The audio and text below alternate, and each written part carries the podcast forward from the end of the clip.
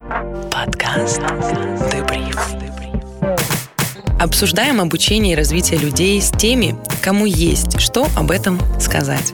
HR-ами, предпринимателями, топ-менеджерами, бизнес-консультантами и экспертами. Всем привет! С вами программа «Дебриф» и ее ведущая Марианна Хонина, ваш любимый консультант по обучению и развитию, а также руководитель тренинговой консалтинговой компании «Develor». Всем привет, привет, привет! С Новым годом! Новый год, новые вызовы, новые мечты. И как бы не хотелось бы нам, чтобы все эти мечты обломались об нашу боль и стресс. Именно поэтому мы сегодня в рубрике «Слишком экспертно» будем говорить о такой болезненной штуке – это стресс. Может ли быть стресс не совсем таким плохим, как мы о нем думаем? Может ли быть у нас какой-то классный практичный арсенал, как спасать себя от последствий стресса и все-таки идти к своим мечтам с кайфом и хоть какой-то легкостью. Ну что, давайте знакомиться с нашим гостем. Сегодня мы будем говорить об этой прекрасной, волнующей теме с нашей э, героиней сегодняшнего выпуска Мария Емец. Мария уже более 12 лет работала на руководящих позициях в международных компаниях. Более того, является практикующим психологом, психоаналитиком, а с недавнего времени моей коллегой в компании Develor Украина. Маша, привет. Привет всем. Очень привет, рада. Марианна. Очень рада, что ты к нам пришла поговорить о такой м, животрепещущей теме. Мне кажется, ни одного человека в мире нет, кто, кого бы она не затрагивала в той или иной мере. Сто процентов. И вот э, давай начнем с базовых вещей, чтобы мы говорили на одном языке. Что же такое вообще стресс? Ох, стресс. Стресс, э, тут надо подчеркнуть, что стресс это одно из э, нормальных состояний организма. Он связан с э, адаптивными механизмами тоже организма самого. Поэтому ну, представляешь, стресс это нормально. Как говорил Ганселье, жизнь это стресс, стресс это жизнь. И тут все расстроились такие, нет, я хочу жить без стресса не нужно такого, потому что стресс, он так же, как неотъемлемая часть нашей жизни, если брать научно, с точки зрения науки, с точки зрения филогенеза, то стресс, э, стрессовые реакции помогают человеку справиться с трудностями. Поэтому э, в этом аспекте э, стрессовые реакции, они полезны. А что мы понимаем под словом, вот словосочетанием стрессовые реакции? Это что? Это мои какие-то переживания, это, не знаю, выброс каких-то гормонов, это гнев. Куда это отнести? Как понять, что, ого, вот со мной происходит стрессовая реакция?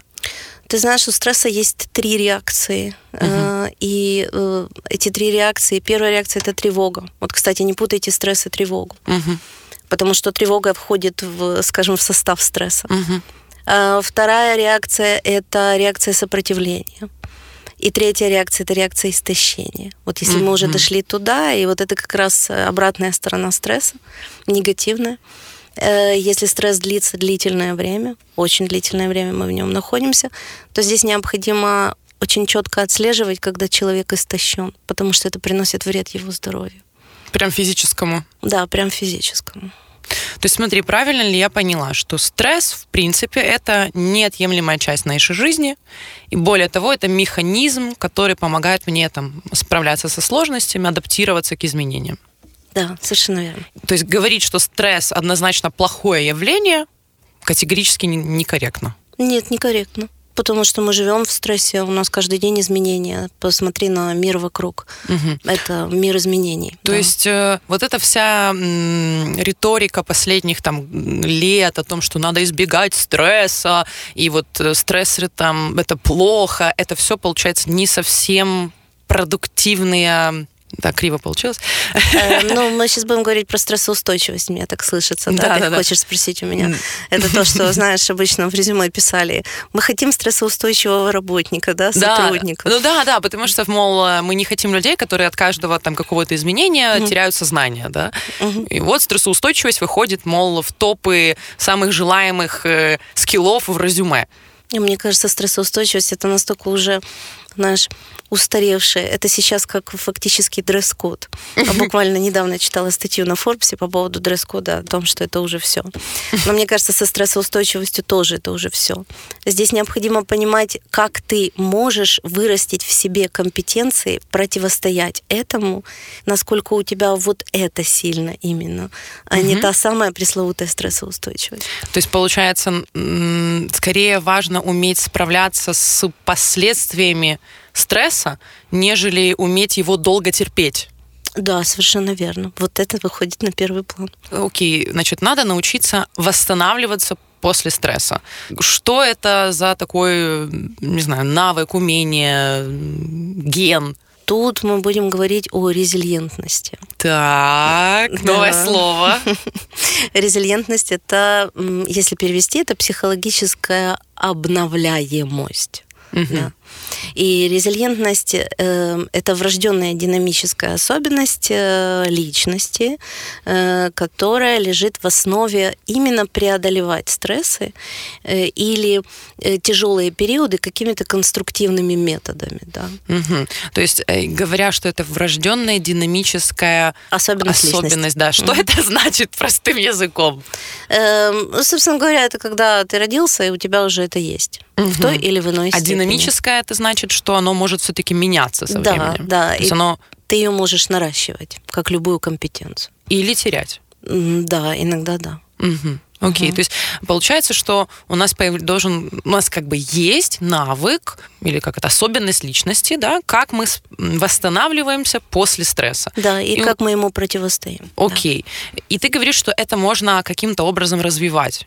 Да, это можно развивать. Как мне вот э, сейчас поговорим в плоскости просто меня как работника, да, меня как э, человека.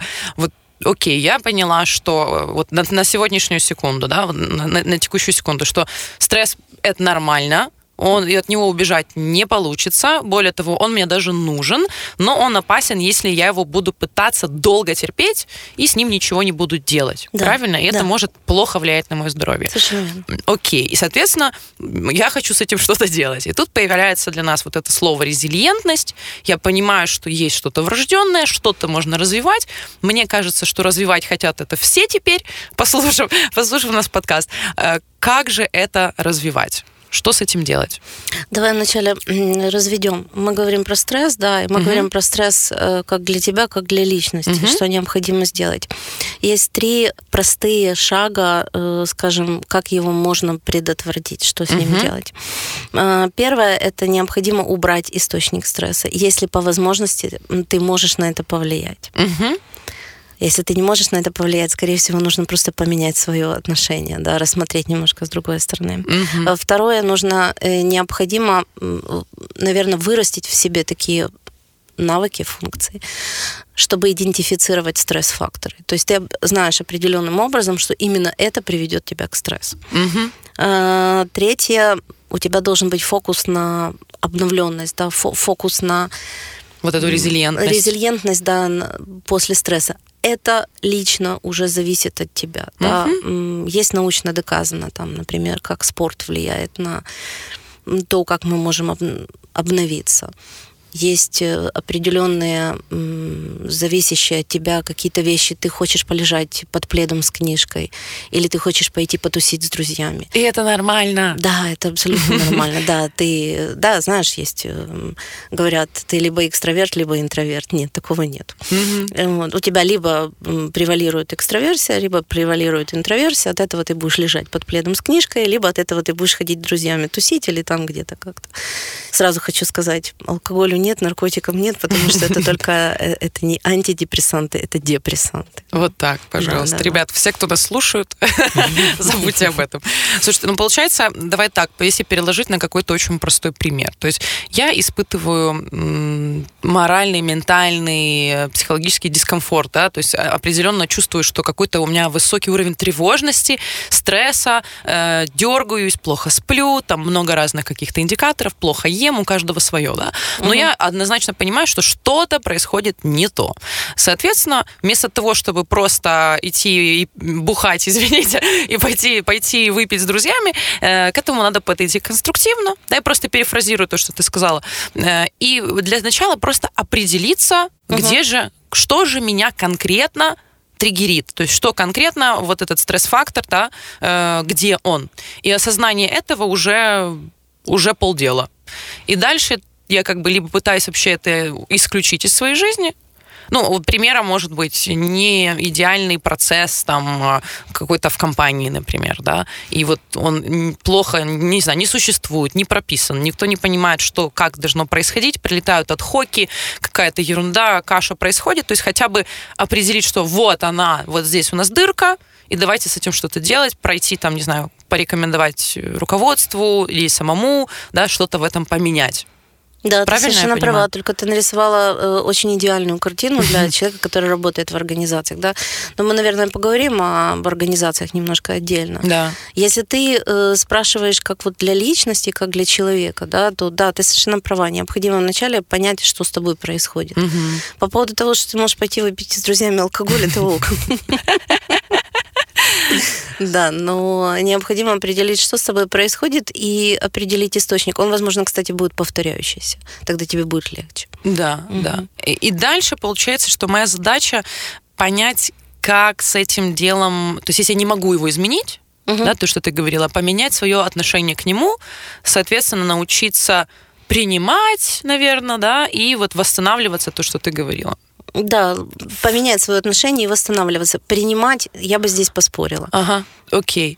Э, как насчет восстановления? То есть вот мне тоже достаточно было интересным инсайтом, я на себя переложила просто этот подход, и я понимаю, что очень часто в условиях стресса я вместо того, чтобы осознанно пойти себя восстановить какими-то нормальными конструктивными там инструментами и техниками. Я скорее скажу, сцепить зубы, давай, вперед, не сдавайся, ты что там, размякла, знаешь, вот это вот все. И mm начинаешь, наоборот, себя еще больше как бы топить в это все. mm А как ты к себе обращаешься в этом случае? Ну, что вот, ты себе говоришь? Не, не будь, э, не будь ну, нюней. Что угу. ты тут это распустила? А ну угу. вперед давай. Э, вот знаешь, э, вот ты правильно делаешь, ты к себе обращаешься. Кстати, один из инструментов классных для того, чтобы противостоять стрессу, и это такой личный способ. Э, обращайся к себе в каком в, во втором лице, да? Не, не говори себе я сделаю это сейчас, я пойду, я это все там угу. преодолею и так далее. Говори себе следующее. Марианна, э, ты можешь это сделать, э, ты это преодолеешь, ты, например, напишешь себе какой-то план, э, обращайся к себе вот именно по вот имени так. прям. Да, да, это научно доказано, это очень снижает уровень тревожности. Мы помним, что первая стрессовая реакция это реакция тревожности. Да да. Угу. Недавно как раз читала книгу, где рекомендовали э, вот так с собой разговаривать э, и относиться к себе как к своему самому любимому, э, относиться, словно ты самый свой лучший тренер, словно ты свой самый лучший коуч, словно ты свой самый лучший фанат, и разговаривать с собой вот таким образом. Да, это помогает. Это очень это, круто. Это не, немного не похоже на шизофрению какую-то? Нет, мы не будем говорить про шизофрению. Шизофрения это внешняя не голоса, туда. да, да. Не туда пошла. Окей, давай вернемся тогда к теме. Итак, угу. эм, как же я могу прокачивать свою вот эту резилиентность, то есть свое умение восстанавливаться после каких-то стрессовых событий? у резилиентности есть э, семь таких факторов, э, не знаю, ситуаций, факторов, да, они же являются компетенциями, угу. которые можно развивать. Угу.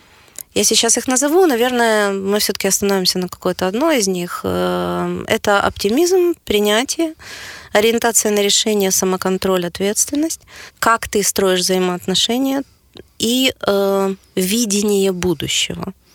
А можем хотя бы по два слова про каждый из вот этих элементов? Потому что слово само по себе очень емкое, и хотелось бы хотя бы понимать. То есть оптимизм это понятно, да, мы сейчас, наверное, немного подробнее обсудим. Второе, ты сказала... А, принятие. Принятие. Что здесь? О чем? Принятие — это то, как э, ты принимаешь эту ситуацию, угу. то, как ты находишься в этой стрессовой ситуации. Угу. Это про твое принятие. Ориентация на решение — это как ты можешь, насколько быстро, эффективно, результативно или вообще нормально ты принимаешь решение. Угу. То есть случилась со мной какая-то история, и я вместо того, чтобы раскисать и Распасться, само, да. самобичеванием заниматься, угу. такая, окей, это произошло, принятие, да, какое-то включила, угу. и потом а, что будем делать дальше?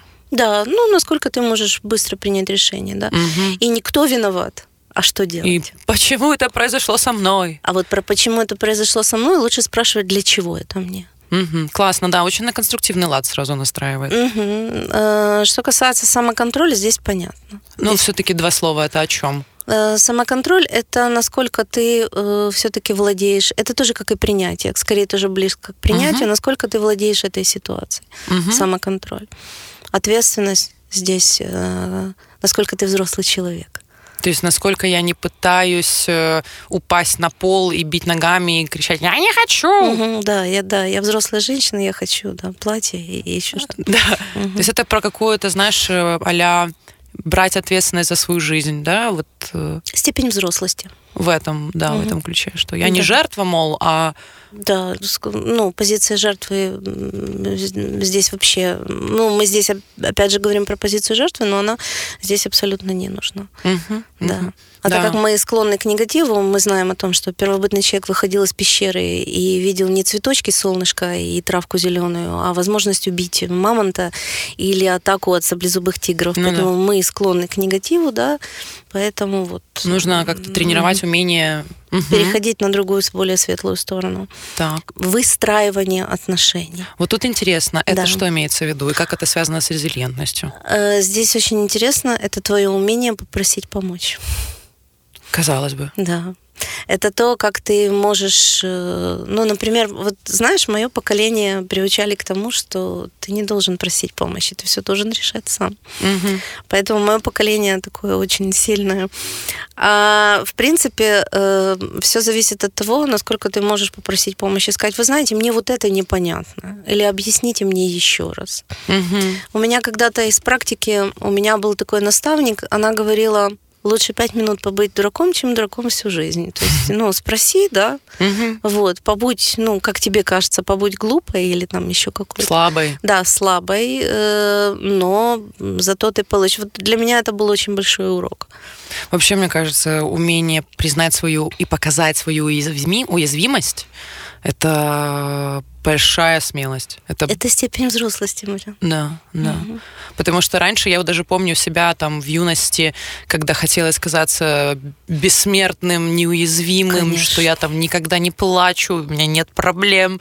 Э, и научиться, ну вот, оголяться прямо, причем угу. даже на работе, сказать, что мне плохо, мне не получается, я там в стрессе сейчас, помогите, пожалуйста, это вообще нелегко дается очень звучит банально, как бы, да, но если ты это проживаешь по-настоящему, вообще нелегкая история. Да, я с тобой согласна. Опять же, если вернуться к моему поколению или к моему опыту работы в международных компаниях, э, очень часто приходилось себя э, вот так, э, ну, как это сказать, закрывать, скукоживать, да, угу. и не показывать то, что у тебя происходит внутри. Ну, ты же должна быть сильная. Да, да, ты должна быть сильная. Очень угу. классная установка. Да. Вот, вот это про именно про выстраивание отношений. Это то, угу. насколько ты можешь попросить помощи. Да, мы, кстати, недавно тоже с командой обсуждали вот эту тему, да, и одна из сотрудниц призналась, что хотела бы прийти ко мне с, с, и сказать, что я выгораю, мне плохо вот в этом проекте, но она такая собралась, мол, и этого не сделала. И вот мы это обсуждали вместе, и ну, я для себя, например, сделала очень большой вывод о том, что мне как руководителю важно, чтобы люди были, чтобы они могли ко мне прийти с этим. Знаешь, чтобы они чувствовали, что можно прийти и сказать, мне плохо, помогите. Знаешь, такой инсайт ты говоришь, сейчас для очень многих организаций и компаний, то, что я наблюдала, это вообще что-то очень новое. Прям угу. вот прийти к руководителю и сказать, а знаете, я выгораю, мне плохо, помогите мне. Ну нет, надо же собраться. И работать в совершенно адовом стрессе, да, да. уже дойти до той самой, помнишь, мы говорили стадии истощения. Да. И тогда, когда ты уже неэффективный, нерезультативный, тебе уже пора э, лечь под одеял, когда даже не знаю, уже пора к врачам обращаться. Угу. И... Я просто вспоминаю тот период, возвращаясь к этому примеру с моей коллегой, я вспоминаю тот период, я его просто видела уже постфактум, как у нее падает и там продуктивность, как она делает больше ошибок, как она спотыкается и так далее.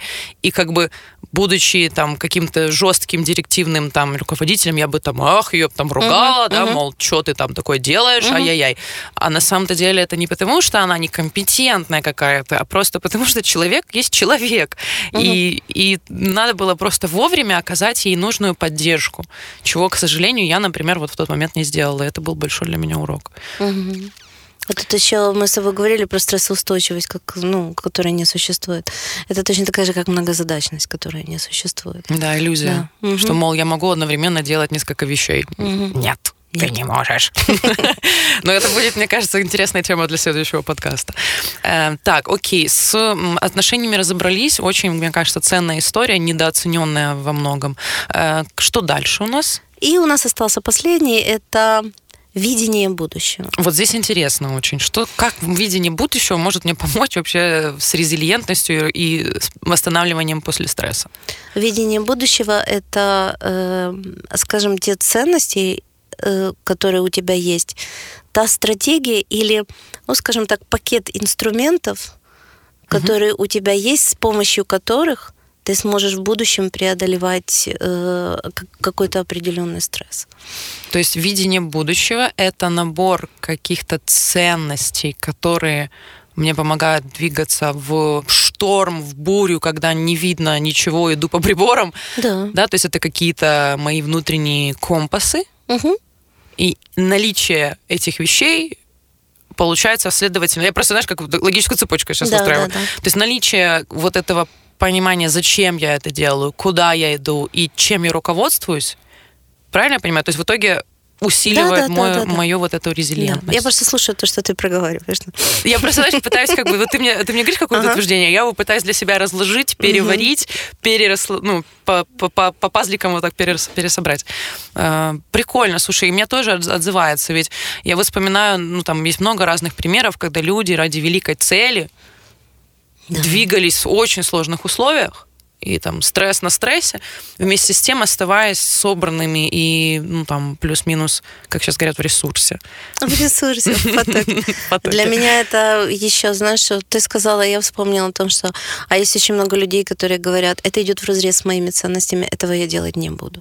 Это вообще фантастика, да. мне кажется. Это такой уровень вообще самосознания. Да, и они этого не делают, и они таким образом избегают огромного количества стресса. Есть люди с э, какими-то определенными установками внутри себя, с определенными ценностями. Да, бывает такое, что они у тебя есть, но ты их просто не осознаешь до конца, угу. да, и ты попадаешь в ситуацию, которая вот противоречит твоим ценностям, и тебе прям больно.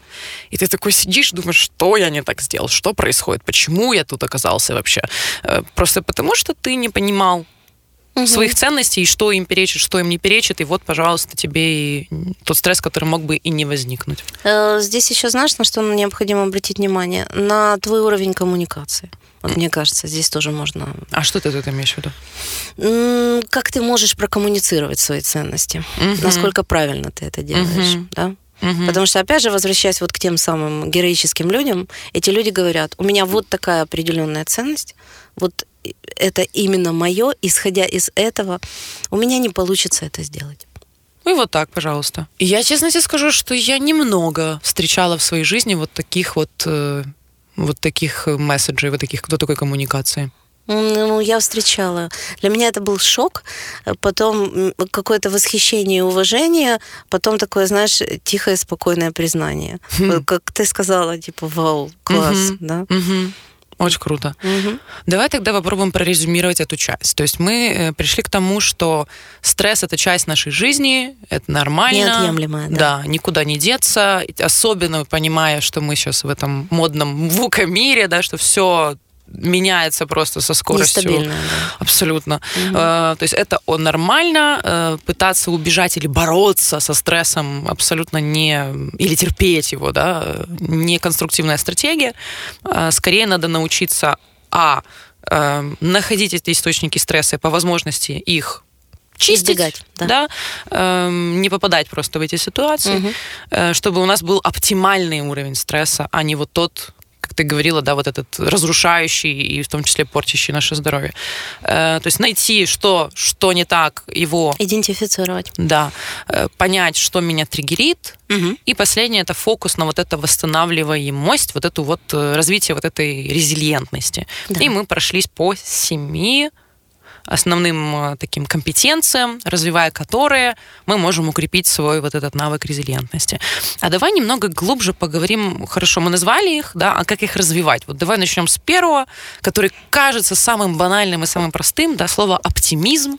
Очень его затерли, угу.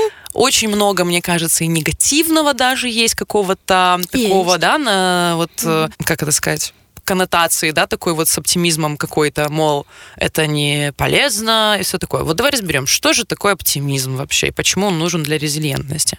Тут не путать с позитивным мышлением, которое, опять же, льется из всех источников сейчас. И не путать с позитивной психологией, потому что это мои коллеги-психологи, которые занимаются определенным направлением. Оно э, достаточно ценно и эффективно, угу. и результативно для определенных э, людей. Давай тогда введем понятие, чтобы вот раз, разграничить, что такое позитивное мышление, что такое там оптимизм. Э, например, как я понимаю позитивное мышление? Я приведу пример. У меня, мне кажется, очень наглядный. У нас был когда-то заказ на мероприятие э, на э, открытом воздухе в конце августа. Uh-huh. Идеальные все условия, все такое, и прекрасная погода. А там большое количество людей, аппаратура, там все дела. И я понимаю, что если вдруг дождь, то ну, все будет плохо. И я хожу и думаю такая за месяц, такая, а вдруг будет дождь, а вдруг будет дождь. А мне все говорят, Марианна, что ты думаешь о плохом? Ты вот подумай о хорошем, настройся на позитив, настройся, что все будет хорошо, и, мол, не надо тебе это все. А я думаю, ну, может, тент, да, взять на всякий случай, да, там пусть будет. А он так нормально еще стоил, знаешь, в бюджете как бы компании не хотелось там раздувать. И все таки настройся на хорошее, все будет отлично. Ну и как ты думаешь, что произошло? Пошел дождь. Конечно. Причем две недели до не было дождя, две недели после не было дождя, в этот день просто проливной из ведра. И вот это вот это позитивное мышление, оно сыграло мне э, в минус, потому что я не хотела адекватно оценивать риски и подготовить себе план Б на случай, если что-то произойдет. Uh-huh. Да? То есть я просто такая, а, все будет классно. Вот это, мне кажется, классная иллюстрация, типа, почему, ну, что такое позитивное мышление. Uh-huh. Давай разберем, что такое оптимизм. А вот э, в разрезе этой ситуации оптимизмом, наверное, было бы следующее. Если бы ты сказала, ага, ок, прекрасно, хорошо, у нас такое чудесное мероприятие на открытом воздухе с таким количеством людей, но я бы предложила, да, угу. продумать риски и, наверное, взять э, тент, потому что, возможно, будет дождь. Угу. И это не говорит о твоем пессимизме, и это не говорит о твоей негативной там, реакции или негативном мышлении. Это просто говорит о твоем умении там, просчитывать риски и, опять угу. же, вот про эту стратегию. Угу. Да? Угу.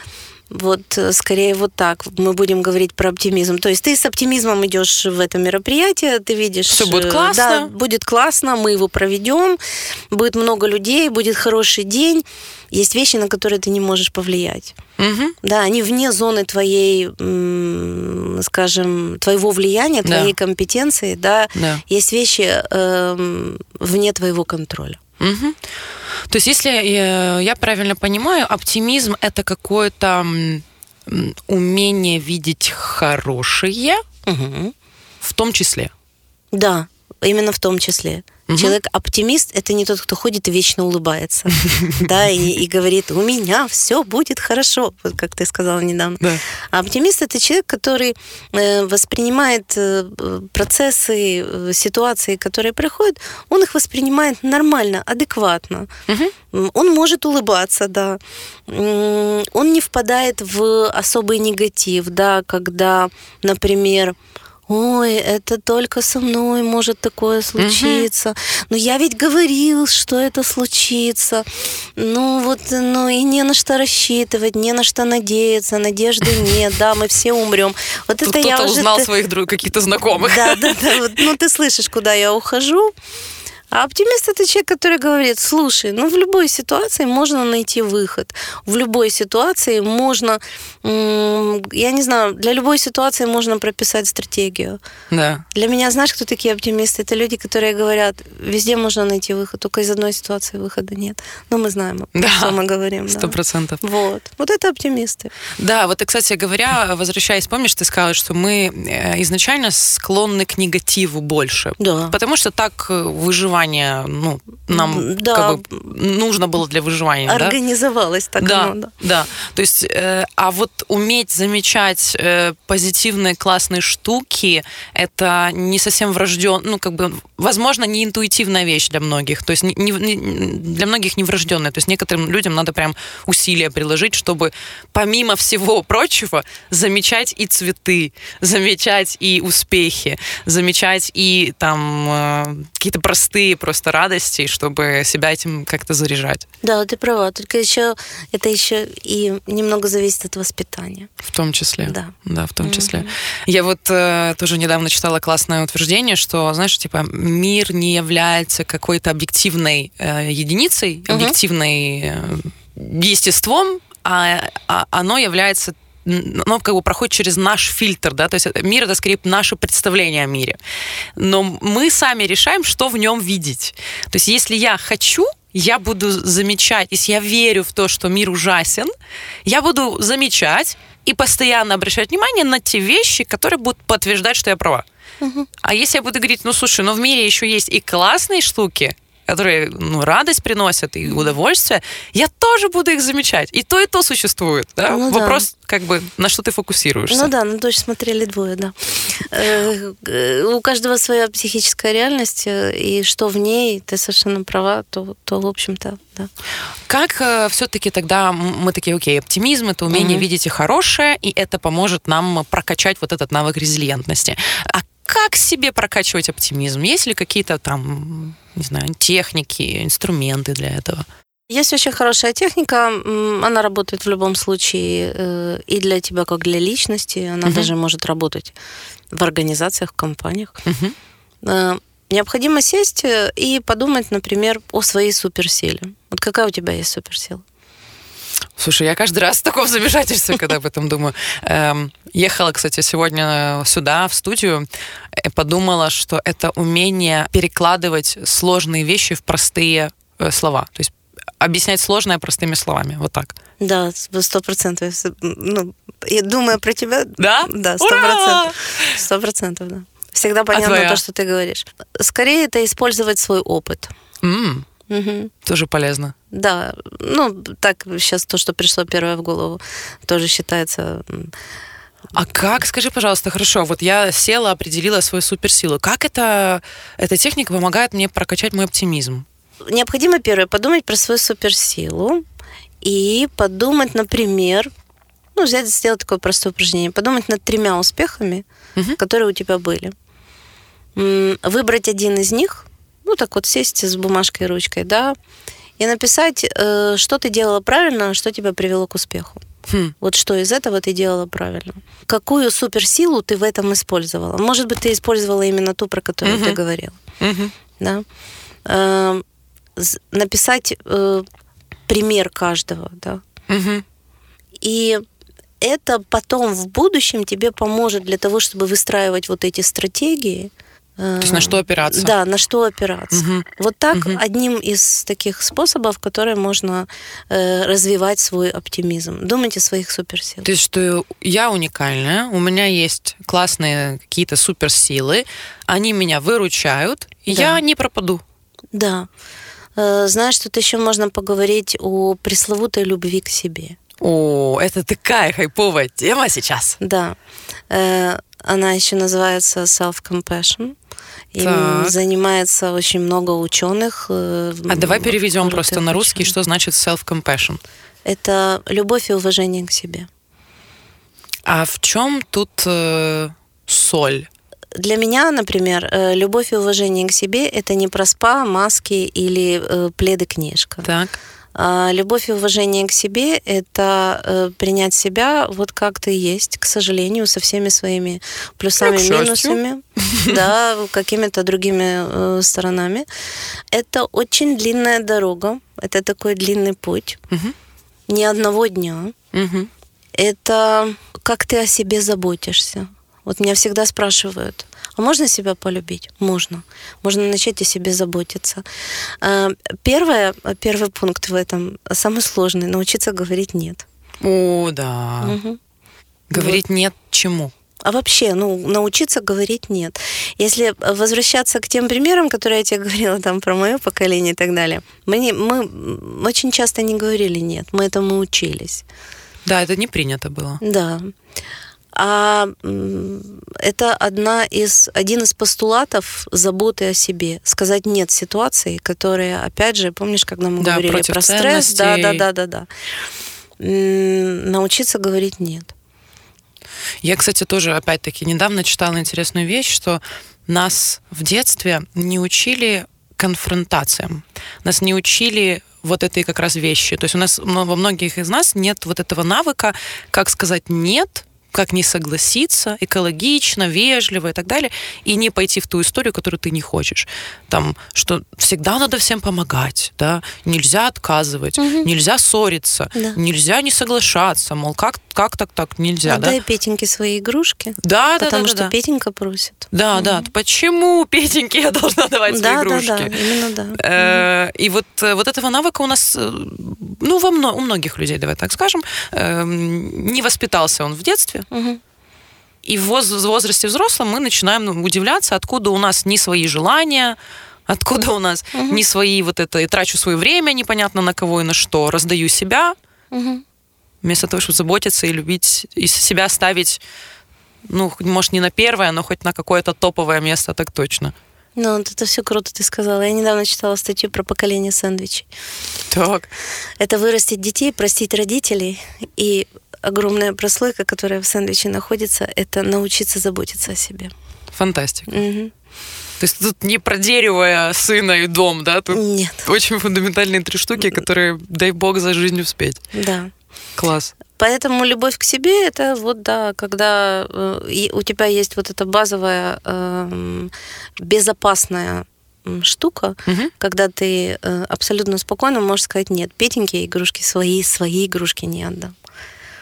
Только если я сама захочу. Да, вот. Вот так вот, Петенька, извини. Так, self-compassion интересная штука на самом деле. И тут, мне кажется, тоже очень тонкая грань между, как это, саможалением. Это когда я бедненькая, несчастненькая. Да, и, да. И... Иди скушай булочку, Марианочка, угу. бедная, ты заслужила. Угу. Нет, ты можешь по-другому сказать. Ты можешь сказать, да, мне сейчас плохо. Да, я это признаю. Да, я хочу съесть булочку, и я пойду ее съем. Ок, все. Е, скажем, да, булочка. Ну ладно, нет, нет, не говори, не говорите, да, булочка. Мы говорили про практики. Да, это у нас первый инструмент, то есть можно сесть, записать свои три успеха, посмотреть, какими суперсилами э, и какой суперсилой ты обладаешь, да, возможно, там в этих трех успехах она будет повторяться. Есть еще одна практика, она называется она называется GLAD. Так. Э, акроним от э, четырех английских слов. В конце каждого дня нужно задать себе четыре вопроса. Угу. Первое. За что я сегодня благодарна? Лучше это делать конкретному человеку, угу. потому что, возможно, у тебя за день есть конкретные люди, которые что-то для тебя сделали. Чему я сегодня научилась? Первое, второе, третье, четвертое, двадцать пятое. Может, только одно. Эм, какое у меня сегодня, скажем, главное или ключевое достижение, что я сегодня достигла. Угу. И что мне сегодня принесло радость или э, удовлетворение, счастье. Это вообще вопрос, который в нашей ментальности и культуре он очень сложно звучит, но это нужно практиковать. Ты знаешь, я даже подумала, что в нашей культуре, в принципе, ну, особенно это сейчас э, в старой культуре, да, сейчас у нас, мне кажется, такой идет э, смена постсоветской культуры на вот такую сейчас да. новую какую-то историю. Но раньше, мне кажется, словно было стыдно быть счастливым, знаешь, типа не хвастайся там своими успехами, там скрывай там, сколько ты зарабатываешь, знаешь, вот это все.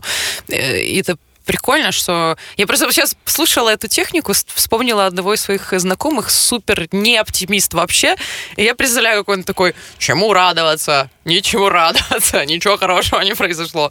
Э, сложно, на самом деле. Ну, Оно звучит так просто, мол, чему ты благодарен, чему ты научился. Это сложно. Да. Это не так, э, не так банально, как может прозвучать. Слушай, ну компетенции вообще наращивать сложно достаточно, угу. да. Но это очень хорошая практика, и она помогает избежать того, что ты говорила, да, исторически э, у нас в стране э, действительно запрещено быть счастливым. У нас и исторически запрещено быть счастливым. Вообще, да. Да. Но возьми другие страны, там, например, ту же Кубу, где люди получают в месяц, я не знаю, 10 долларов, да, они танцуют, курят сигары, им хорошо, они счастливы. Угу. Украина находится, не помню сейчас уже на какое место спустилась по уровню счастья, по исследованиям. Почему? У нас, как да. ты знаешь, я даже вспоминаю украинскую литературу, вот у нас культура страдания. Обязательно. Она прям героическая. Ты герой, если ты типа страдал, ты герой. Молодец. Если я могу об этом сказать, я могу об этом сказать, но уже научно доказано. Мы же, когда заходим в церковь, мы изначально виноваты. Получается очень странная да, история, что смысл как бы жизни типа страдания. Ого, философия пошла. Да, да, да. Но мы это все, мы это все подводим к стрессу, да, и к вот резилиентности. И нам тоже необходимо понимать, что у нас есть э, такое и историч, исторично підґрунтя, да. а, исторически да, какая-то да. база к этому ко всему, поэтому мы склонны к стрессу, мы в нем находимся, мы в нем живем, Поэтому... И мы склонны усугублять его да. еще, потому что негативы страдания у нас да. по расшивке. Потому что, да, потому что невзирая на вот того первобытного человека, который выходил из пещеры, у нас еще есть какие-то определенные э, наложение вот этих э, таких культурных слоев. слоев да, да, да, очень мощно. Да. Слушай, интересно, да, вообще зашли в супер глубокие угу. темы. Эм, давай немного вернемся. Э, практика GLAD, рекомендуешь ее делать каждый день прям? Ну, как, как у вас будет получаться, да. Ну, вообще каждая практика. Знаешь, есть такая хорошая японская штука. Э, если ты хочешь чему-то научиться, необходимо этому посвятить одну минуту своего времени в день. Хм. Это реально. Есть такая японская практика одной минуты.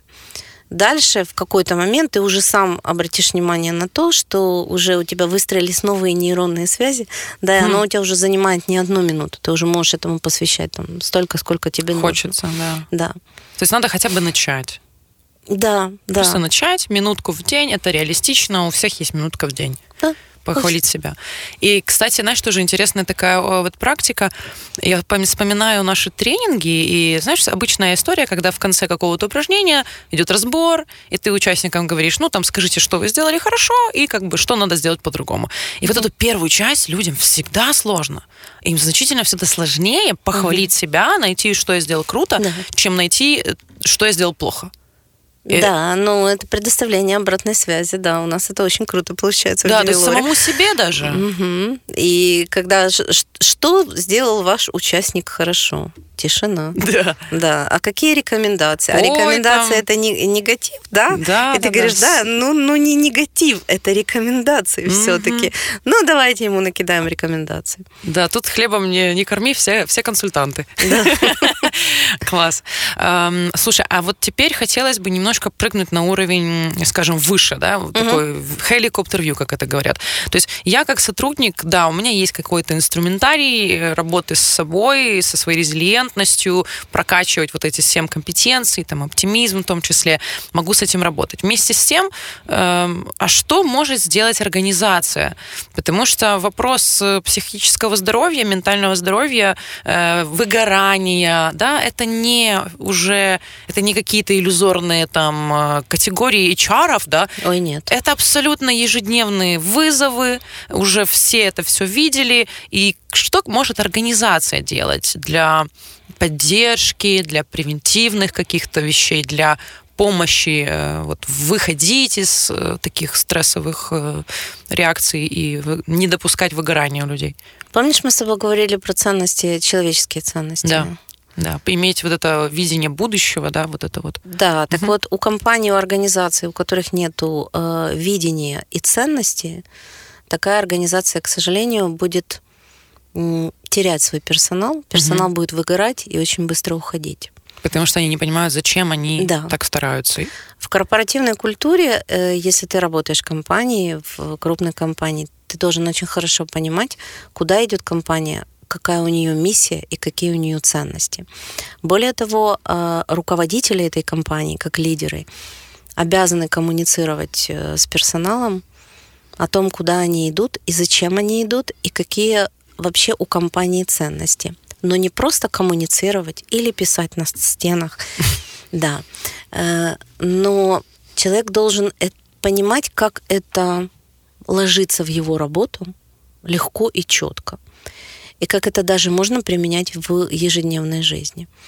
Угу. У меня в практике, в моей практике э, было долгие годы работы в компании, у которой была очень крутая философия и очень крутые ценности, угу. которые легко применялись что в работе, что в повседневной жизни. Э, а когда-то я попала как HR-директор в один крупный дилерский центр, и вот там пришлось начинать с нуля. То есть там пришлось коммуницировать с людьми о ценностях компании. И вот когда это все как-то легло, да, вот когда провели определенное количество тренингов, рассказали людям о том, что вообще есть, как оно легко ложится в работу, как его можно применять. Уровень тревоги, вот эта первая реакция стресса, да, она начала как-то сама, сама по себе проходить. Угу. Люди понимают, зачем они идут на работу, люди понимают, что они делают для компании, они понимают, что компания делает для них. Угу. Я понятно. Да, да, я просто, знаешь, э, каждый раз, когда говорю о ценностях, ну не каждый раз, но во многих ситуациях вижу, встречаю скепсис.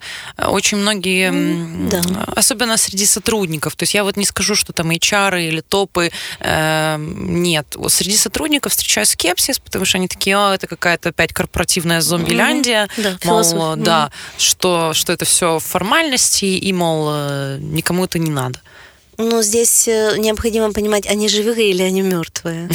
Живые души или мертвые души, да. Можно же написать на стенке, мы там стремимся стать, угу. не знаю, там кем-то, да. Угу. А можно сделать это по-другому. Можно, ну, перефразировать ценность, сделать ее настолько живой, чтобы человек понимал, скепсис будет обязательно. Корпоративная культура это всегда скепсис. Ну да. Да. Но необходимо подумать о том, чтобы ценности были живые их было немного, и чтобы они были живые, чтобы их можно было, я не знаю, даже потрогать. Пощупать, да. да. Окей. Если у нас есть визия, миссия, ценности, что еще, какие простые, не знаю, инструменты, подходы э, компании могут применить? Резилиентность. Мы говорим о резилиентности. Да, да, да. То есть мы говорим о резилиентности. Ну вот есть э, практические примеры из э, других компаний. Например, я знаю в IT-секторе. Угу есть даже определенные позиции эм, для персонала, которые следят за ментальным здоровьем персонала. Я слышала mental health officer, да? Да, есть такое. Люди, которые следят за тем, чтобы, например, человек, который пришел на определенную должность через 6-7 недель своей адаптации, он вовремя попросил больничный. Больничный отпуск. Ну, то есть я имею в виду время на восстановление, потому что, ну, это настолько там стресс. Новая работа. Да, новая работа, конечно. определенный стресс. И если этот человек, например, не берет через 6-7 недель, Э, там отпуск или просит о больничном, то его нужно к себе позвать и сказать о том, что а давай-ка мы тебе, значит, отпуск. вот это все организуем, да, потому что видим, что, что нет. Мы тоже, кстати, у себя вот в, в компании внедрили такую историю, что мы раз в квартал обязательно планируем отпуски как бы на там следующие три месяца вперед. Сотрудники мои там такие, а, зачем это надо? А потом я, ну, мы начали это обсуждать и начали понимать, что это нужно просто. То есть это не, это не раз в году, а надо запланировать себе хотя бы раз в квартал, несколько дней просто что-нибудь поделай другое. Казалось бы, банальщина, но все-таки это помогает сильно. Ну, это то, о чем мы с тобой говорили. Это, да, вот э, твое, твой пакет инструментов, которым да. ты э, снижаешь уровень стресса. Да. да. Эм, потом тоже интересная история я слышала, когда только начался ковид, и даже не только, где-то в середине некоторые компании открывали так называемые горячие линии, э, что люди могли обращаться за помощью к специалистам, да. их перенаправляли там и к терапевтам, и психологам, угу. к тому, что надо было. Э, тоже классная вещь. И что еще можно порекомендовать? Ну, я бы, я бы, наверное, начала бы с какого-то скрининга однозначно. Мне кажется, что работу с резилиентностью, да, и вот э, выгоранием, стрессом, вот этой всей тематикой однозначно нужно иметь какой-то инструмент для диагностики, что вообще происходит в компании. Да, конечно. Это могут быть тесты, опросники, это может быть специальный человек, специально обученный да. человек, который видит какие-то определенные триггерные точки, да. Да. И угу. как бы получается, что возвращаясь вот этим, помнишь, к трем этим элементам, то есть э, найти, э, найти источники стресса, нашем, в корпоративном случае это должно быть какая-то разработанная, не знаю, может быть, процедура. Стратегия, да, концепция. То есть как, mm-hmm. мы, как мы находим проблемные зоны, которые вызывают у всех стресс. По да. сути, не идеальные процессы просто. Не, непонятные джоб-профайлы проблемы с, не знаю, компенбен системой, с коммуникацией. С коммуникацией, да, да хотел сказать. Да. да. Угу. И иметь инструмент, окей, как мы их находим и что мы с ними делаем, правильно? Да. И вот эта история про поиск помощи, что тоже, мне кажется, важно, чтобы люди знали, кому можно прийти, угу. и какую помощь можно получить. Ну и для лидеров э, необходимо тоже понимать, что люди будут приходить и четко говорить, мне плохо, у меня стресс. И не, и не ругать его да, за и это. и не говорить ему, ну ты же это, и давай мы тебе еще навалим там. Слушай, очень интересная тема, огромная, и, и, наверное, мы только сейчас затронули по верхам основные вещи, но мне кажется, что можно сделать очень полезные, классные выводы для себя. Эм, первое, что э, стресс — это жизнь, и жизнь — это стресс. Мне очень понравилась эта цитата. Да. И это адаптация наша. Да, и что стресс нам нужен для адаптации, для обучения, для роста, и никуда мы от него не денемся. И что стресс может быть хорошим, но... Если он длительный, то... Если он длительный, и мы с ним ничего не делаем, а терпим, потому угу. что мы стрессоустойчивые, то это здоровье. то мы просто тратим на это здоровье. Поэтому что нам надо делать? Учиться развивать свою резилиентность. Да. Да, умение, как ты сказала, психологически, психически, психологически. психологически восстанавливаться после стрессовых реакций. Да. Так. И что у нас есть семь основных компетенций, угу. развивая которые, я, по сути, развиваю, укрепляю свою вот эту э, прирожденную... Врожденную, да, свою способность. Да. Угу. Очень круто.